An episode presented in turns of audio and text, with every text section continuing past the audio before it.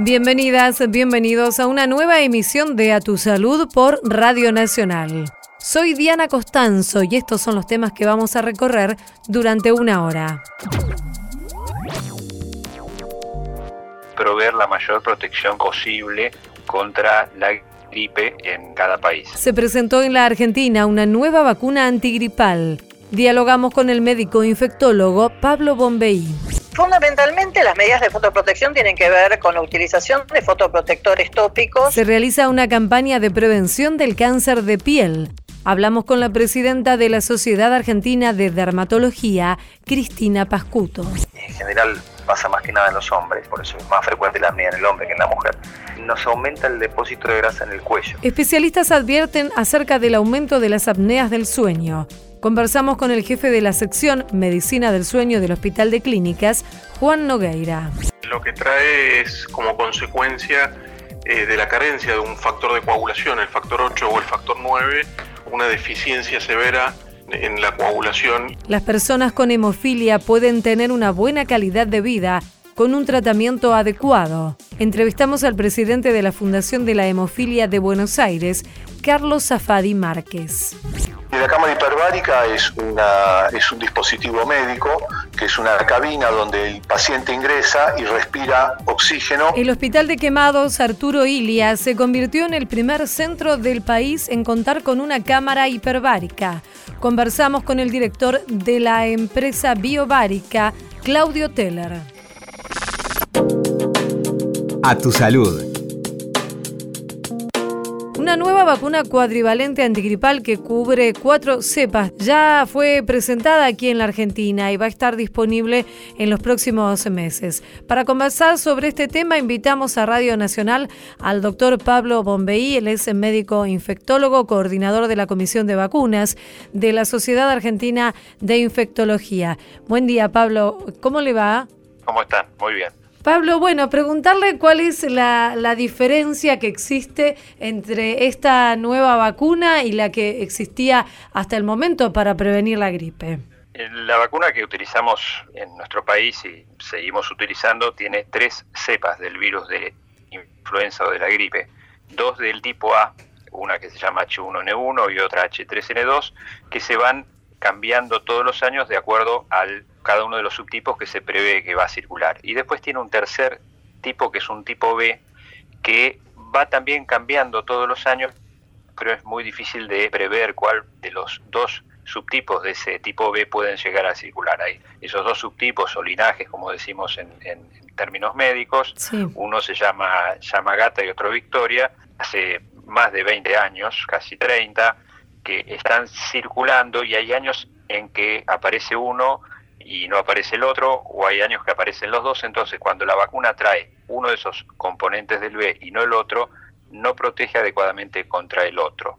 Por lo tanto, desde el año 2013, la Organización Mundial de la Salud ha recomendado incorporar la vacuna cuadrivalente que tenga estos dos subtipos del B o estos dos linajes del virus B, de forma tal de proveer la mayor protección posible contra la gripe en, en, cada país. Ahora eso tiene que ser analizado de acuerdo a la epidemiología de lo que ocurre con la gripe todos los años en cada país. Esto sería un poco el, resumen. Y podemos decir entonces que eh, a grandes rasgos y para, digamos, simplificarlo, que es una vacuna que va a otorgar mayor protección contra la gripe. Al agregarle los dos subtipos o los dos linajes del virus B, uno asegura de que independientemente de cuál sea el subtipo linaje B que circule o que genere enfermedad, eh, en, este caso en nuestro país, las personas que reciban esa vacuna cuadrivalente van a estar protegidas contra esos dos eh, subtipos o linajes que circulen. Mm. Entonces, eh, la respuesta sería sí, va a estar proveyendo mayor protección. Esto es también variable, hay poblaciones que sufren más el, virus B de la gripe que otras, por ejemplo, los niños y adolescentes se ven más afectados, por lo tanto es una vacuna que posiblemente eh, beneficie más a esos grupos de población, ¿no? Claro, sobre todo en estas edades, eh, digamos, en los más chicos. La gripe es mucho más frecuente en los chicos que en los adultos. Son los chicos donde se inician las epidemias. Lo que ocurre es que en los adultos los el impacto de la gripe es muy importante. Los adultos de más de 65 años o los adultos con enfermedades crónicas son los que más requieren internación o son los grupos que lamentablemente más se mueren durante las epidemias o brotes de gripe. También personas, por ejemplo, con eh, inmunodepresión, ¿no? Con, las defensas bajas, también se verían beneficiadas. Sí, sí, esto, eh, digamos, el, agregarle un, segundo eh, virus B a la vacuna, indudablemente amplía la protección a todo nivel, ¿no? Sí. Doctor, ¿cuándo va a estar disponible esta vacuna y si se incluirá en el calendario en reemplazo de la que existe actualmente? La vacuna entiendo yo que ya va a estar disponible para la próxima temporada, porque bueno, ahora ya estamos en noviembre, si bien todavía hay algunos casos en que se sigue vacunando y tenemos casos todavía de, gripe, seguramente va a estar disponible para, para el año que viene para utilizarla desde el comienzo. En cuanto a la, esto es disponible a nivel eh, privado, digamos, un médico que le quiere indicar la vacuna a su paciente. La incorporación al calendario ya es un proceso mucho más complejo que requiere de, análisis de múltiples factores, eh, factores epidemiológicos, factores de, sustentabilidad de, una nueva vacuna que no incluya, factores programáticos que tienen que ver con toda la logística.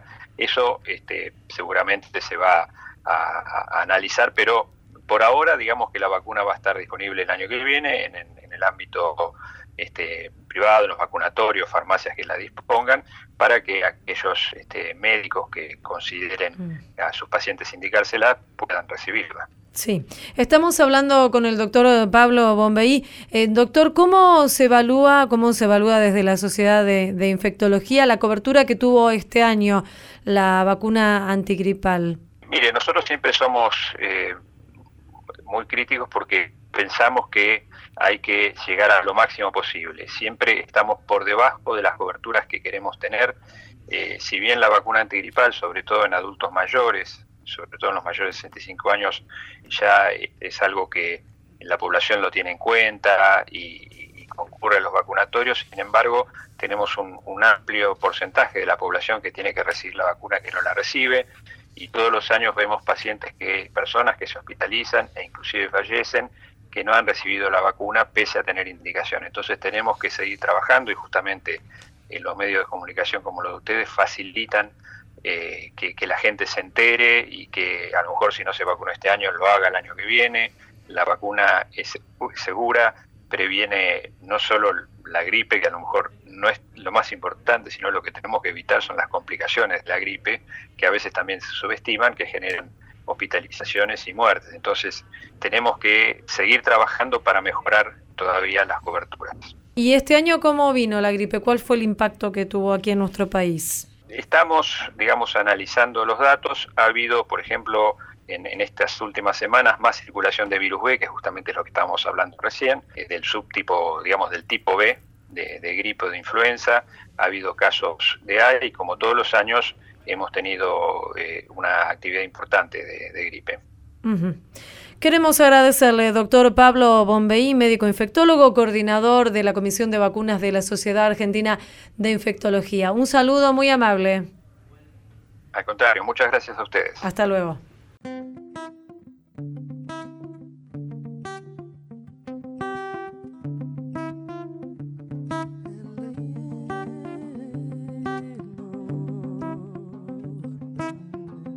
A tu salud, por la radio de todos. La niña que en el aire caminaba, estrella latitud pensando el agua, tan viva, tan sagrada, tan sensual, tan viva, tan ansiosa me contaba pueblecitos que sobrevolaban.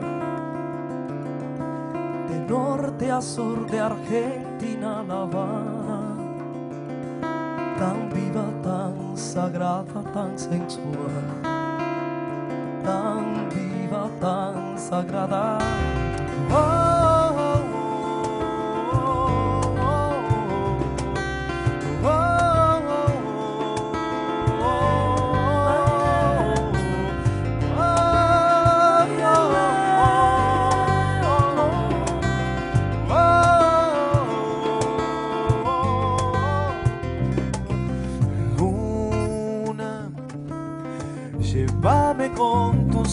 De distancia a desandar el tiempo de la infancia, de Santa Rosa hasta la libertad, de Santa Rosa hasta la cruz del alba, los pueblecitos que sus pies besaban del norte a sur del hielo a la sabana,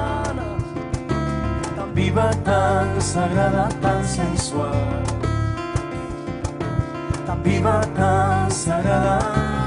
Oh, oh, oh. Niña luna, luna nueva, Pachamama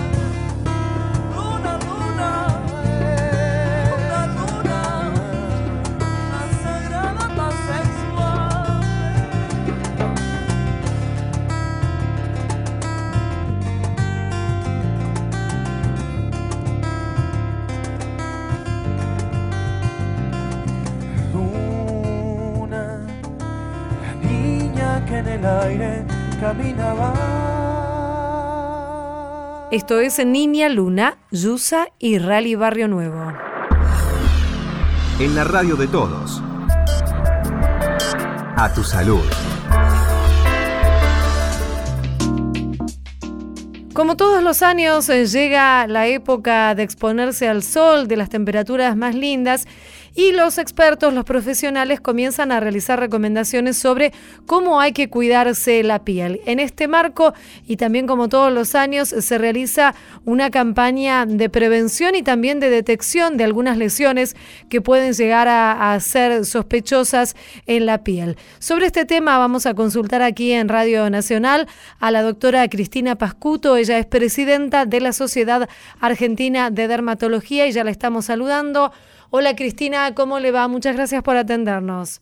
¿Cómo están ustedes? Como bien dijiste, es este mes de prevención y comunicación y educación con todo lo que tiene que ver eh, con respecto al cuidado de la piel y la exposición al sol, ¿no? Seguro, seguro, Cristina, porque mucho se habla, pero a veces lo que se ve luego en la práctica es que eh, las personas no cumplen con las recomendaciones que dan los expertos, los dermatólogos, ¿cierto? Sí, eso es cierto, pero yo creo que todo el arduo trabajo que, que, estamos realizando ya desde hace 25 años de parte de la Sociedad Argentina, este año cumplimos 25 años de campaña que se realiza todos los años en el mes de noviembre, en la tercera semana, donde participa todo el país.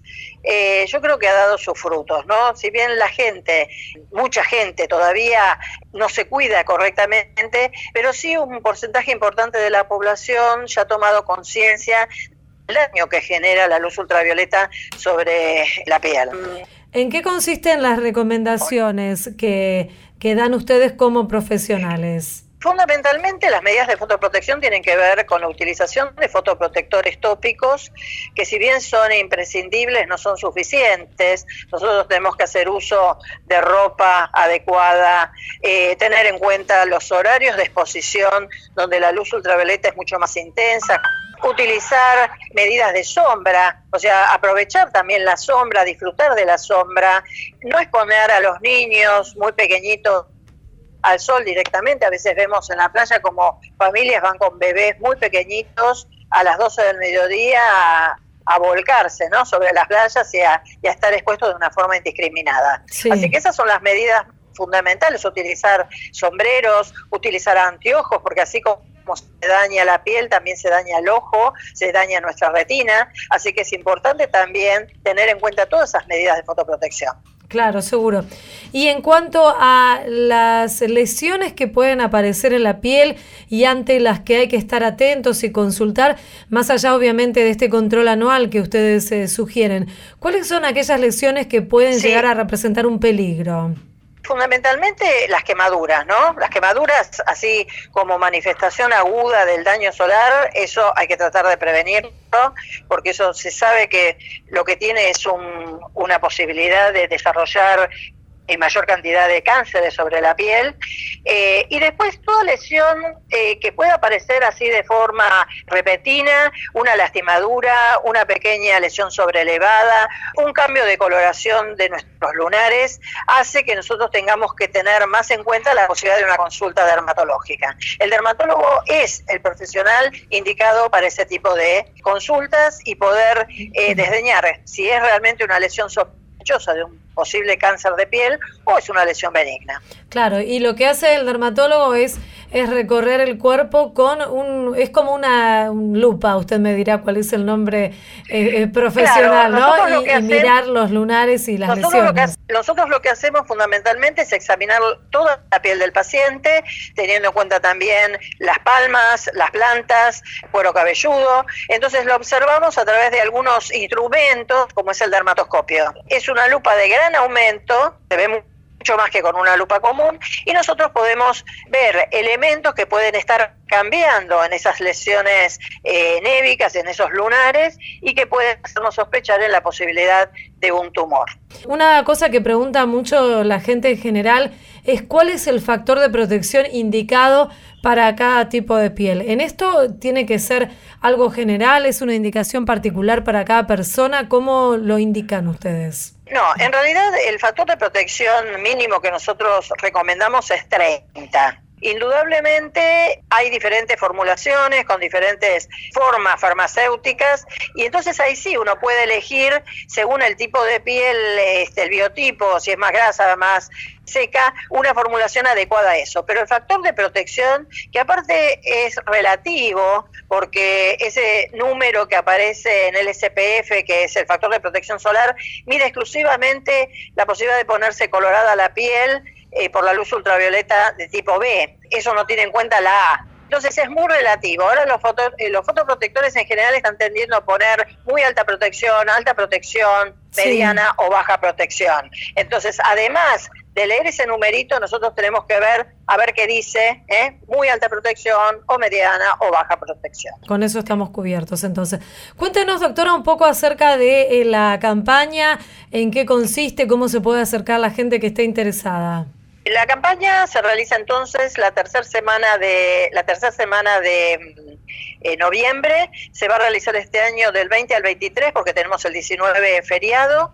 Por otro lado, van a participar innumerable cantidad de hospitales y de centros médicos de nuestro país. Hay una lista que aparece en la página de la Sociedad Argentina de Dermatología, la página de cáncer de piel. Las personas pueden concurrir en forma voluntaria, hacerse chequeos gratuitos donde no se le va a cobrar nada, simplemente se le va a examinar la piel y se va a poder detectar, en el caso que sea eh, factible, una lesión sospechosa. Y de ahí en más se le va a indicar las, eh, todos los pasos a seguir con respecto a eso. Igualmente hay lesiones que se tratan en el, consultorio mismo del, del profesional, ¿cierto? No, por supuesto, todo, todo dependerá del tipo de lesión, la gravedad. Hay lesiones que se pueden tratar en el consultorio y hay lesiones que deberán tener un abordaje de tipo quirúrgico. Mm. Entonces ya el médico dermatólogo indicará eh, o orientará al paciente cuáles son los pasos eh, a seguir en cuanto a realización de un estudio histopatológico, una extirpación o un tratamiento que se pueda realizar en consultorio. Claro, lo bueno es saber esto, ¿no? Que se pueden prevenir otras consecuencias Por mayores. supuesto, Eh, la piel se ve, la piel se ve y nosotros podemos anticipar con algunas lesiones que pueden tener más posibilidad de desarrollar un cáncer, prevenirlas, extirparlas o controlarlas para evitar justamente la aparición de, de este tipo de lesiones que puede ser en algunos casos muy severo. Queremos agradecerle, doctora Cristina Pascuto, No, presidenta. por favor, gracias a ustedes y a su disposición. ¿eh? La Sociedad Argentina de Dermatología está a disposición de todos los que, bueno, quieren saber algo más de esta campaña que creo que es muy importante para la población. Seguro, muchas gracias. Entonces decía Cristina Pascuto, presidenta de la Sociedad. Argentina de Dermatología. Un saludo, hasta luego. A tu salud, por la radio de todos. Advierten que los jóvenes son los mayores consumidores de cigarrillos electrónicos. En la Argentina hay que recordar que casi 27% de la población entre 18 y 24 años fuma. Hacia ese grupo se dirigen múltiples alternativas de consumo de tabaco. Una de ellas, que erróneamente se cree inofensiva, es el cigarrillo electrónico. Si bien su venta está prohibida en la Argentina, se puede conseguir fácilmente en muchos comercios. La Organización Mundial de la Salud hace hincapié en los potenciales riesgos tóxicos que tiene este dispositivo y enfatiza que el aerosol que emite es una nueva fuente de contaminación del aire. En un hecho inédito en el mundo se realizó en la Argentina el primer foro internacional sobre cigarrillo electrónico en el marco del Congreso de Medicina Respiratoria. Hablamos precisamente con el médico neumonólogo especialista en tabaquismo y expresidente de la Asociación Argentina de Medicina Respiratoria, Daniel Buljubasic. En realidad en Argentina está prohibida su venta, en algunos lugares está permitida. Y la razón de la prohibición tiene que ver con desconocimiento en relación a mm, su eficacia y su seguridad. Es decir, a 15 años de su entrada en el mercado todavía no hay ningún estudio científico serio e independiente que demuestre que los cigarrillos electrónicos son eficaces y son seguros. Respecto a las estadísticas que se manifiestan en algunos lugares diciendo que es menos dañino que el cigarrillo en realidad es una falacia porque la comparación no tiene que ser con el cigarrillo convencional, que es una sustancia que mata a uno de cada dos consumidores, es decir, que comparar un producto con eso no tiene demasiado sentido, cualquier producto va a ser menos dañino que el cigarrillo. En la radio de todos. A tu salud.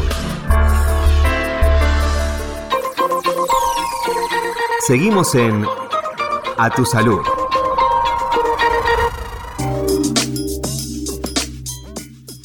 Las apneas del sueño son pausas involuntarias que ocurren en la respiración justamente durante el descanso y los profesionales están advirtiendo que están aumentando las consultas, pero también que hay muchas personas que no consultan por esta dificultad. Es por eso que vamos a conversar aquí en Radio Nacional con el doctor Juan Facundo Nogueira. Él es el jefe de la sección Medicina del Sueño de la División de Neumonología del Hospital de Clínicas. Hola doctor, ¿cómo está? Muchas gracias por atendernos. ¿Qué tal? Muchas gracias a ustedes por comunicarse. Bueno, en principio me gustaría una definición un poco más eh, rigurosa de la que acabo de decir de lo que son las apneas del sueño. ¿De qué se trata esta dificultad en el momento del descanso?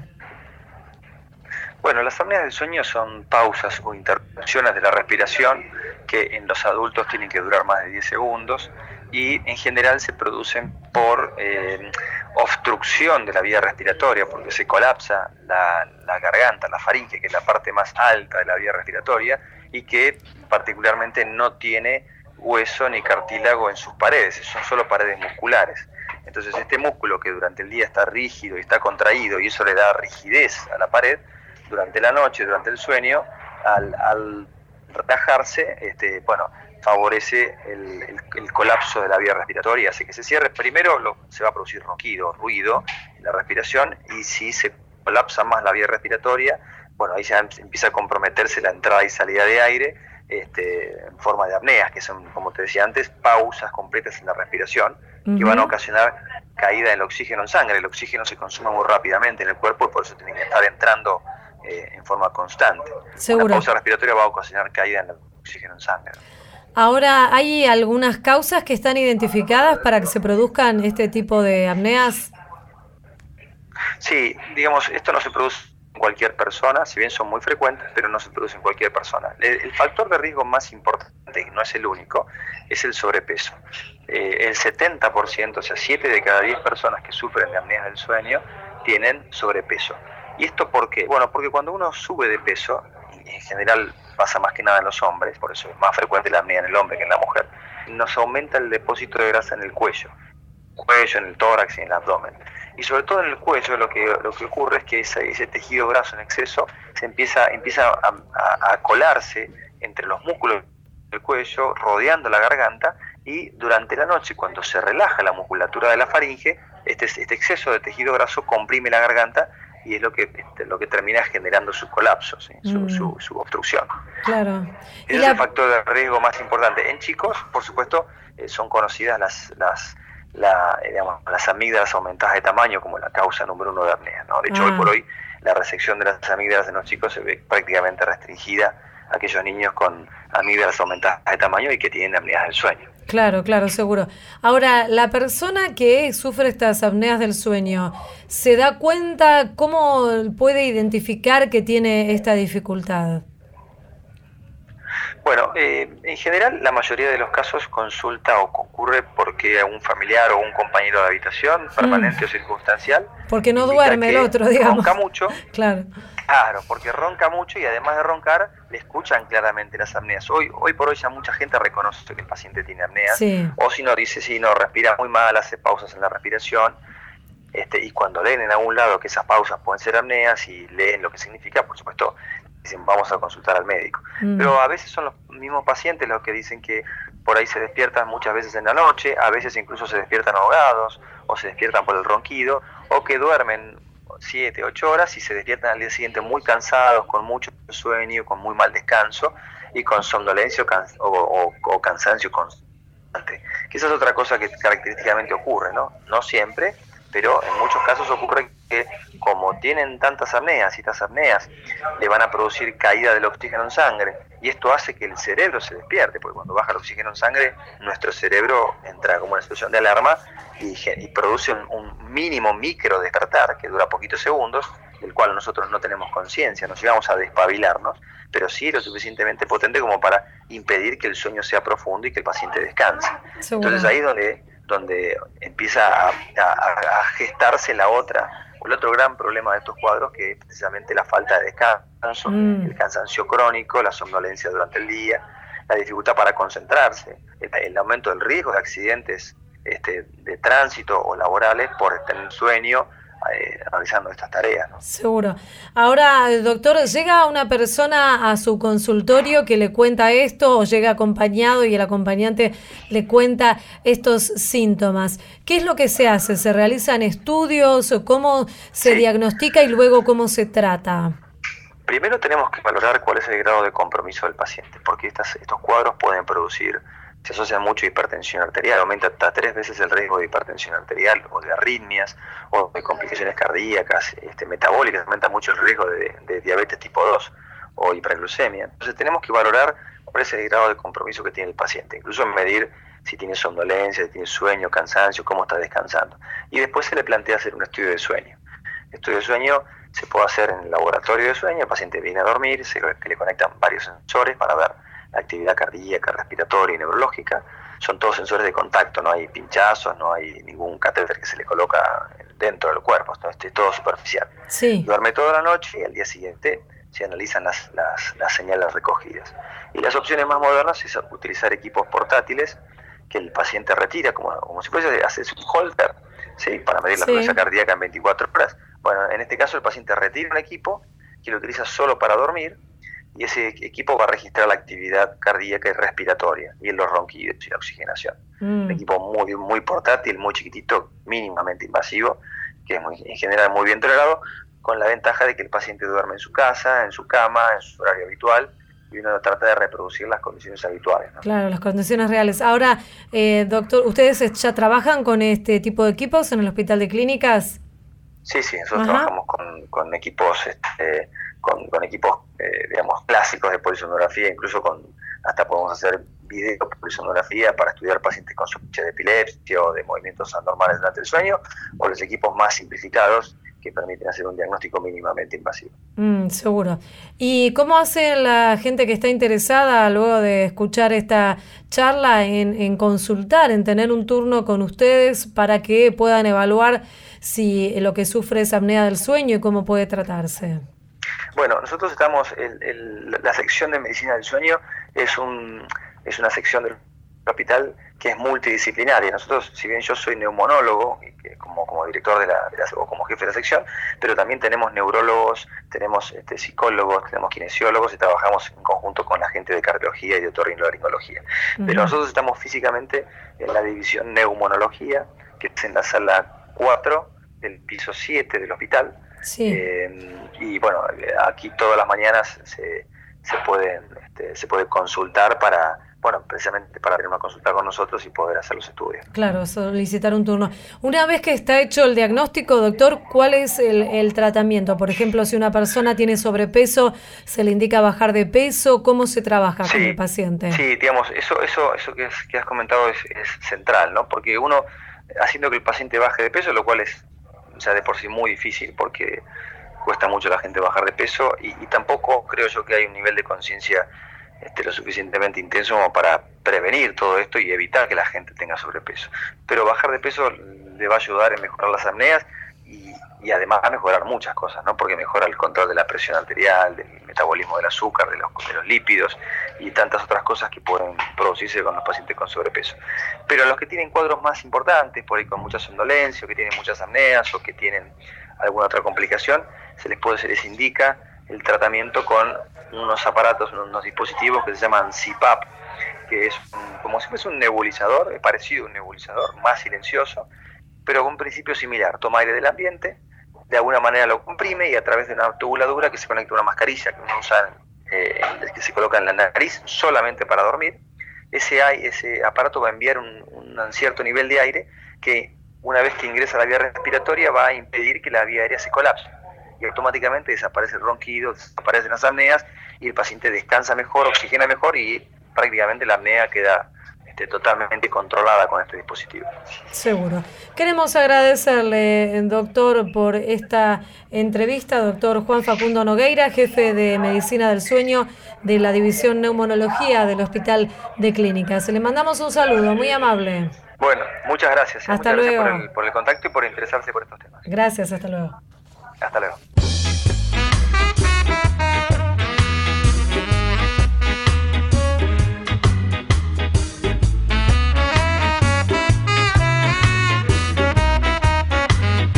A tu salud, por la radio de todos. ¿Dónde están los ojos del viento? ¿Y cuándo va a salir la luna? cuándo va a llegar. El acertijo es cuándo llegará, cuándo llegará el fin del mundo.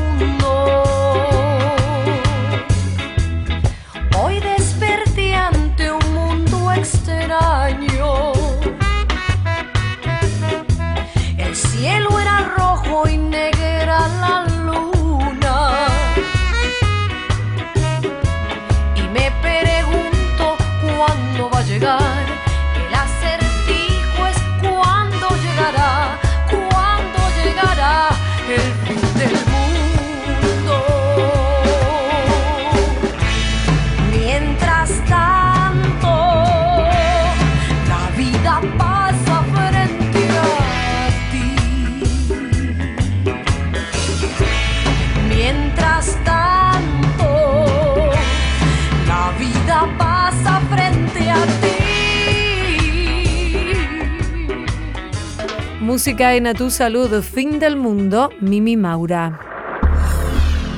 En la radio de todos. A Tu Salud. fue presentada una campaña para concientizar sobre la hemofilia. Con el lema Sé tu mejor versión, el objetivo es poner en conocimiento de la sociedad esta enfermedad que es hereditaria e impide la correcta coagulación de la sangre. Pero para conocer más sobre este tema, invitamos a conversar aquí en Radio Nacional al presidente de la Fundación de la Hemofilia de Buenos Aires, Carlos Zafadi Márquez, a quien ya estamos saludando. Hola Carlos, aquí Diana Costanzo en Radio Nacional. Bueno, Carlos, en principio eh, consultarle acerca de qué es esta enfermedad que tal vez no se conoce o no es tan popular entre la gente en general.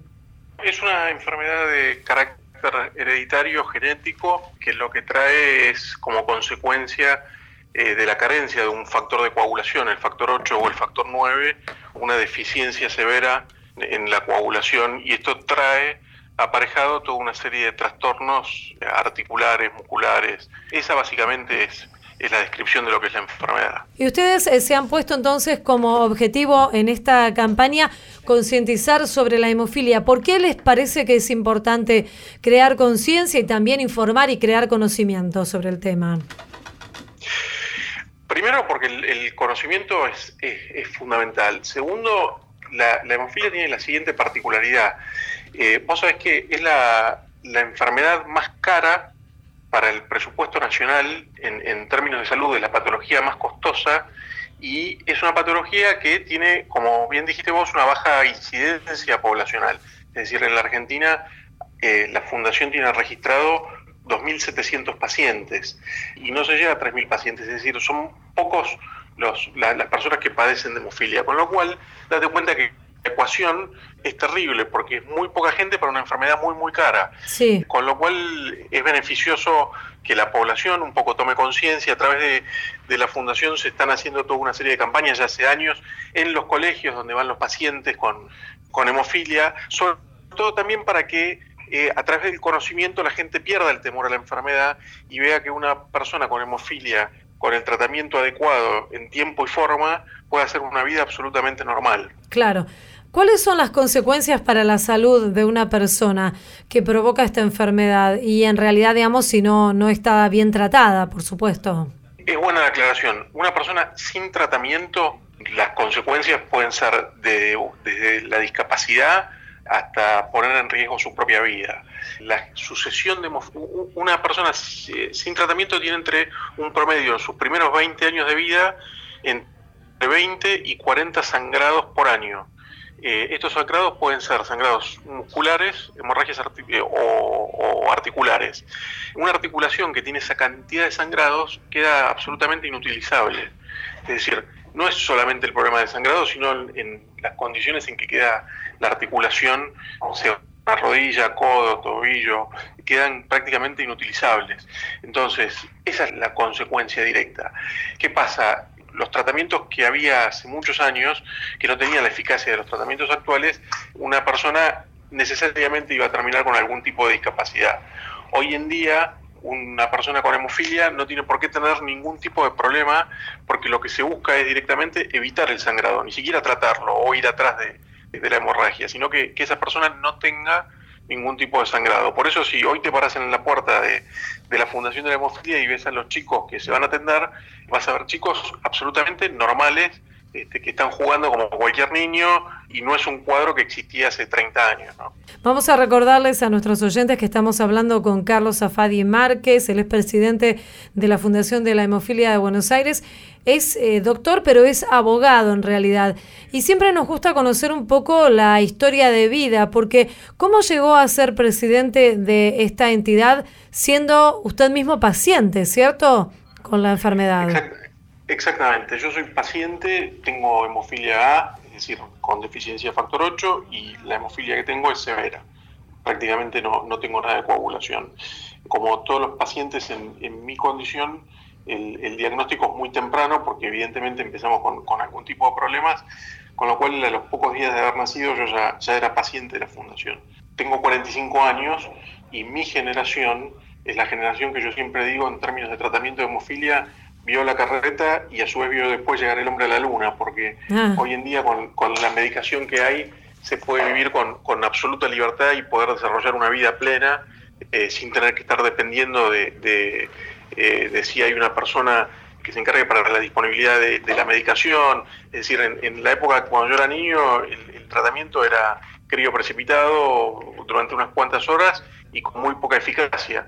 Hoy en día, con una simple inyección endovenosa tres veces por semana de, unos minutos, eh, una persona está cubierta en cuanto a su en cuanto a su coagulación. Claro es importante este, porque hace a, lo que es la fundación. La Fundación de la Hemofilia de la Argentina es la fundación más antigua, es el, es el centro de tratamiento y la fundación, la organización de hemofilia más antigua del mundo. Hay una, una larga tradición en tratamiento de hemofilia en la República Argentina y esto impacta directamente en la calidad de vida nuestra, ¿no? de los pacientes. Por supuesto, todos los que estamos en, en la fundación, no los profesionales, sino los que estamos en el Consejo de Administración, somos todos voluntarios porque de una u otra forma estamos relacionados eh, con la enfermedad. ¿no? Entonces, esto que, que nos contaba, estas tres inyecciones semanales son... el esquema de tratamiento hoy para los menores de 18 años es de esta profilaxis tres veces por semana eh, y, esto cubre eh, el nivel de coagulación del paciente. Para los mayores de 18 años está indicado exactamente el mismo tratamiento, lo que pasa es que hoy en día todavía no existe una cobertura para el tratamiento en profilaxis, sino que es a demanda. Una de, los, de las metas de, de la fundación es lograr que en breve el, tratamiento sea reconocido para, para todos, no, no solamente mm. para, para los menores de 18, porque hoy en día la indicación terapéutica es, como les decía antes, evitar el sangrado, no, no tratarlo solamente, sino que evitar que pase para, para no generar un daño en la articulación eh, a posteriori. Claro, pero digo, con esto su vida es completamente normal, como la de cualquier otra persona, y además eh, ha podido estudiar, realizar su, su vida eh, afectiva, como cualquier otra persona, digamos, no tiene ningún tipo de, impedimentos. Eh, exactamente. hoy la expectativa de vida de una persona con hemofilia que tiene acceso a tratamiento es exactamente la misma que una persona sana. En mi caso en particular, eh, pude hacer mi, mi, carrera universitaria con absoluta, con absoluta normalidad. Estoy casado, tengo cuatro hijos, este, llevo adelante una, una vida eh, normal, en la cual la, hemofilia no, no, me ha disminuido. Eh, yo sí lo que, siempre decía es, este, y lo sostengo, es que uno con la hemofilia aprende a disfrutar y a valorar las cosas Mm, sencillas y, habituales de la vida de otra forma, ¿no? Cuando uno tuvo algún tipo de, eh, episodios en los cuales tuvo que volver a este, aprender a caminar o, tener que rehabilitar una articulación para volver a usarla, bueno, después eso hace que, uno disfrute las cosas cotidianas de otra forma. Y en el caso de, ser hereditaria, ¿cómo, ¿qué pasa con, con sus hijos? La hemofilia es transmitida por las mujeres que son portadoras pero que no lo padecen. Con lo cual, mm, los hijos varones de un paciente con hemofilia no eh, van a ser absolutamente sanos y las hijas mujeres de tener hijos varones eh, es altamente probable que sí tengan hemofilia. Claro, entonces en su caso no sería transmisible hacia sus hijos. Yo tengo dos hijas mujeres y dos hijos varones. Sí. Mis nietos de mis hijas mujeres probablemente tengan hemofilia. Claro, claro. Ahí es cuando entonces hay que estar atentos en, en, esta esta forma de transmisión, ¿cierto? De, herencia. Bueno, exactamente. Una, una de, las, de los motivos de la campaña de concientización es porque nosotros vemos el desconocimiento de la enfermedad incluso en la comunidad médica. Claro. Eh, y, y a la fundación llegan muchas veces madres que hasta son denunciadas en los servicios sociales de los hospitales porque piensan que golpean a sus hijos, mm. porque llegan al hospital con sus hijos con, con, hematomas y los propios médicos las denuncian en vez de derivarlos a la fundación porque eh, es un cuadro típico de, de, un chiquito con hemofilia, ¿no? los, los moretones este, sobredimensionados, por decirlo así. Eh, también la importancia de la fundación para todos nosotros los pacientes, que es llegar a un lugar donde uno no tiene que explicar cuál es el problema que tiene. Queremos agradecerle, doctor Carlos Zafadi Márquez, presidente de la Fundación de la Hemofilia de Buenos Aires, por esta charla con Radio Nacional. Le mandamos un saludo muy amable. En la radio de todos. A tu salud. El Hospital de Quemados ya trata a sus pacientes con cámara hiperbárica y por primera vez en el país un hospital público está atendiendo a sus pacientes con este tratamiento y además desarrolla protocolos para contribuir a la investigación en quemaduras, injertos y colgajos dérmicos. Sobre este tema vamos a consultar aquí en Radio Nacional a Claudio Tener, el fundador de la empresa Biobárica y ya lo estamos saludando. Hola Claudio, muchas gracias por atendernos. Aquí Diana Costanzo. ¿Qué tal? Mucho gusto. Claudio, en principio preguntarle un poco cómo comenzó esta historia. La empresa, sabemos, tiene una, una tradición larga en el país, pero bueno, esta es la primera vez que se introduce este tipo de tratamiento en un hospital público. Sí, o sea, había un tratamiento similar que se hacía antes en el hospital naval con equipos muy viejos, y, pero esta tecnología es muy novedosa y es la que está, digamos, proliferando en todo el mundo, con la que crecemos, digamos, desde acá, desde Argentina, ¿no? Es un producto local, nacional, con materia prima local, que exportamos a 35 países. Claro. Vamos a contarles un poco a los, a los oyentes, a nuestros oyentes, de qué se trata, qué es la, la cámara hiperbárica, cómo es este tratamiento. La cámara hiperbárica es un dispositivo médico, que es una cabina donde el paciente ingresa y respira oxígeno a una presión superior a la normal que vivimos, que es la de una atmósfera. De esta manera el oxígeno entra en los pulmones y se diluye en el plasma sanguíneo, generando lo que se llama una fuerte hiperoxia, o sea, mucha cantidad de oxígeno en sangre. Y esta mucha cantidad de oxígeno en sangre lo que hace es generar beneficios y esos beneficios aplican en la mayoría de las patologías.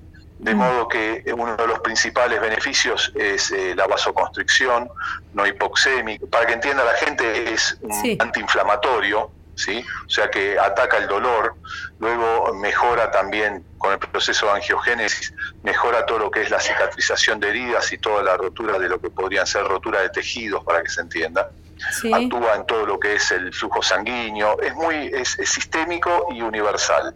Y en este caso, Claudio, estamos hablando de un hospital que se especializa en tratar quemaduras. ¿Por qué es importante este tipo de tratamiento en esta especialidad? Mire, el tema es el siguiente, como esto aplica muchísimo para todo el tema de heridas, se usa mucho en heridas de diabetes, en heridas eh, profundas, obviamente la quemadura es un tipo especial de herida y lo que hace la cámara es acelerar el proceso de curación y hacer más efectivo el tratamiento que el médico aplica. Entonces el médico aplica una serie de herramientas para curar una herida entre ellas son antibióticos, tratamientos de distintos, distintas eh, cremas y, distintas cosas, y la cámara lo que hace es acelerar el proceso y efectivizar el proceso de esa curación. Mm. Entonces es muy importante en pacientes muy delicados, como los que están en el hospital de quemados, eh, que se acelere ese proceso, porque muchas veces el cuerpo no tiene la fuerza suficiente como para cerrar una herida por determinada, digamos, patología que pueda tener el paciente y el empujón que le da la cámara hiperbárica logra que eso que se cierre esa herida y el paciente pueda digamos eh, curarse. Sí, y digamos estas eh, cámaras ya están disponibles para los pacientes que se tratan en el Hospital del Quemado. Sí, sí, sí, están mm. disponibles y lógicamente ellos también están haciendo todo un proceso de incorporación del tratamiento porque es algo nuevo para ellos, pero lógicamente sí está disponible. Hoy, hoy lo están usando. Mm. La idea es usarlo 24 horas. Y eh, Claudio, ¿qué es lo que siente una persona cuando se realiza este tipo de tratamiento? Realmente el paciente ingresa, que se acuesta, digamos, en una camilla, tiene una mascarilla con oxígeno y lo que siente quizás es la presión como cuando uno sube o baja en avión, que se le tapan los oídos y bueno, el, enfermero le, explica cómo se destapa el oído, pero básicamente es lo único que siente. El mm. proceso es un proceso indoloro, sin efectos adversos, es muy, muy natural porque es oxígeno eh, y verdaderamente al paciente le, le ayuda mucho, ¿no? Mm, seguro. Y además, eh, eh, obviamente, como nos contaba, trata, se pueden tratar otras, otras patologías. ¿En cuáles ha demostrado su efectividad? Mira, realmente trabajamos en varias especialidades médicas, esto todo lo que es tratamiento del dolor se usa mucho en todo lo que es eh, artritis, artrosis, toda la parte oncológica, eh, porque afecta a temas de dolor, el tema de fibromialgia se usa muchísimo, hay muchos casos en el tema de fibromialgia, todo lo que es cefaleas.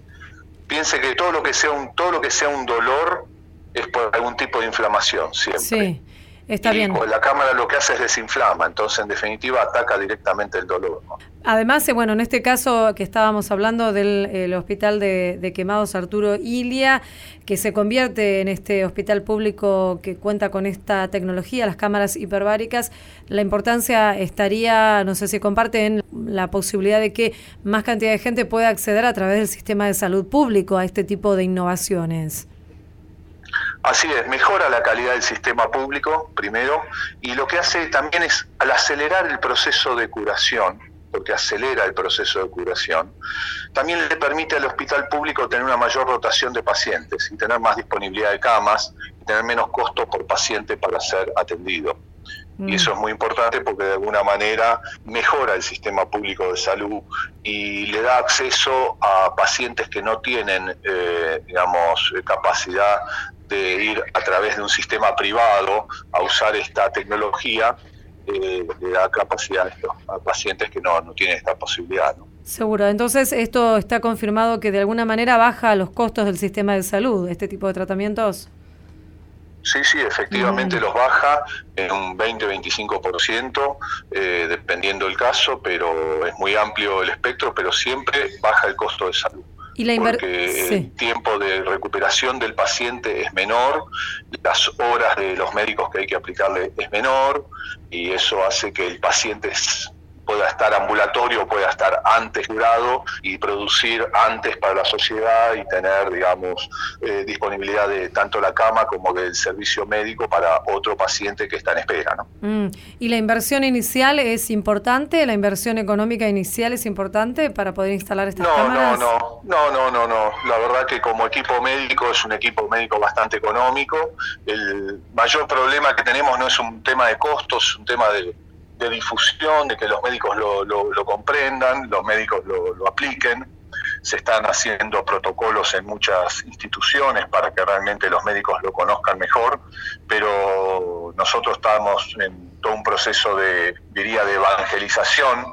Esto es una tecnología que tiene, si bien tiene 200 años, siempre fue una, la primera cámara se hizo en 1830, eh, siempre fue una tecnología muy costosa y muy difícil de aplicar.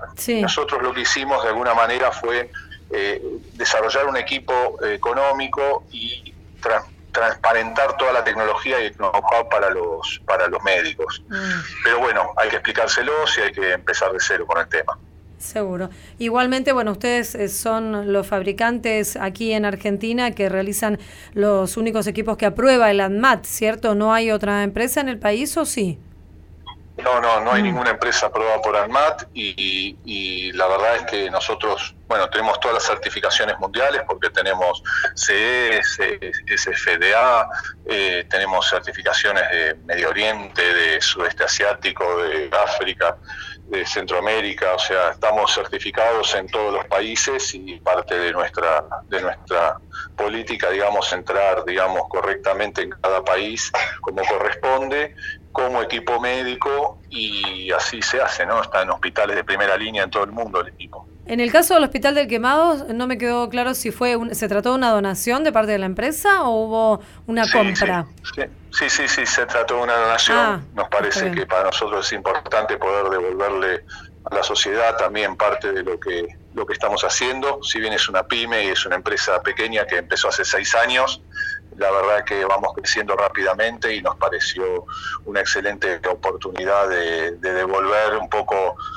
lo que lo que nos da al país y, un poco también eh, a necesidad, digamos, del hospital que desde el primer día se acercó a nosotros hace cinco años y, realmente necesitaban este producto, necesitaban este equipo y no tenían cómo incorporarlo y, nos ayudaron siempre con, digamos, con mucha, muchos consejos y realmente son un departamento de profesionales de primera que a cual le consultamos en este tema y bueno, y decidimos donarlo pues nos pareció que era lo correcto. Seguro. Queremos agradecerle Claudio Tener, fundador de la empresa Biobárica, por esta charla aquí en Radio Nacional. Le mandamos un saludo. Muchas gracias. Esto fue A Tu Salud, un programa dedicado a los últimos avances en medicina, prevención y tratamientos. Hasta la próxima emisión.